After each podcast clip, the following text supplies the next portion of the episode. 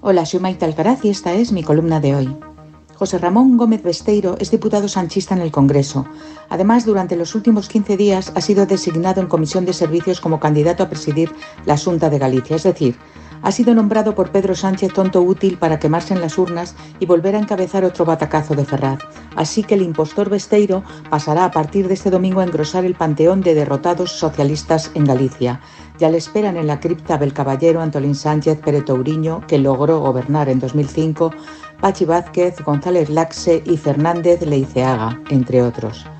Pero lo más escandaloso es que tampoco confía en desbancar a Alfonso Rueda, que ni siquiera ha abandonado el escaño de diputado en Madrid. O sea, los problemas de los gallegos se los pasa por el arco de la derrota. No creo que haya mayor ofensa a los electores que seguir calentando el pesebre de la carrera de San Jerónimo y disimular que eres candidato durante un par de semanitas, un tiempo irrelevante para quien lleva viviendo del erario desde que apenas había cumplido los 30 años.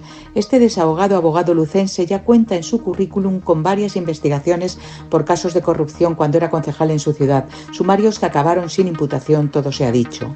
No obstante, ha logrado sobrevivir como uno de los palmeros más aplicados del sanchismo. Solo un esforzado de la mamandurria pública presta su nombre para la pantomima de encabezar una lista cuando todo su partido trabaja para que la próxima presidenta de la Junta sea la candidata del BNG, Ana Pontón, un partido socialista que se conforma con que el morrazo que se dé José Ramón solo requiera llamar a emergencias y no a los servicios funerarios. Pesteiro ya se alió con el bloque para presidir la Diputación de Lugo, así que sabe bien cómo las gasta el criptonacionalismo de Pontón. Besteiro llega a las elecciones de pasado mañana con una biografía puramente sanchista.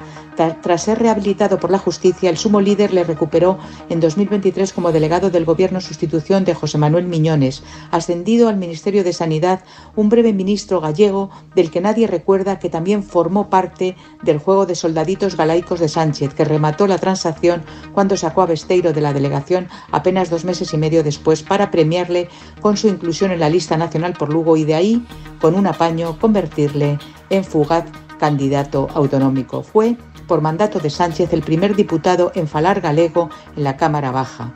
Pienso en galego, hablo en galego y defiendo el galego, ha sostenido quien solo ha querido ser candidato en Galicia a tiempo parcial y ni por asomo se plantea quedarse en la oposición cuando pierda estrepitosamente ante el bloque, como adelantan todas las encuestas. Tras el patinazo de comunicación del PP con la amnistía, el gran Besteiro se enseñoreaba hace unas horas en la tele pública aprovechando la ausencia de Rueda, otro error del libro. Nadie le recordó una verdad como un centollo gallego, que él ha votado que sí a esa aberración que consagrará a los gallegos en ciudadanos de segunda frente a los Pucci y compañía. Si el domingo la torta se la da Pedro Sánchez, sería su sexto testarazo en autonómicas Galicia y País Vasco 2020, Madrid 2021 y Castilla y León y Andalucía 2022, sin olvidar el batacazo del 28 de mayo. Pero no pasará gran cosa, una más. La máquina de propaganda sanchista dirá que la fachosfera no ha permitido que su mensaje calara y arreglado. Pero si Alfonso Rueda y a mayores Alberto Núñez Feijó no revalida la quinta mayoría absoluta, se desatará un tsunami en Génova y el orfeón mediático de Pedro tronará. Aquí también la asimetría es escandalosa. Nadie hablará de este candidato de pega que colocó al presidente socialista para salir del paso y ensañar a los gallegos. Que conste en acta que este figurante se llama Gómez Besteiro y defiende a los catalanes por encima de los gallegos a los que prometió lealtad.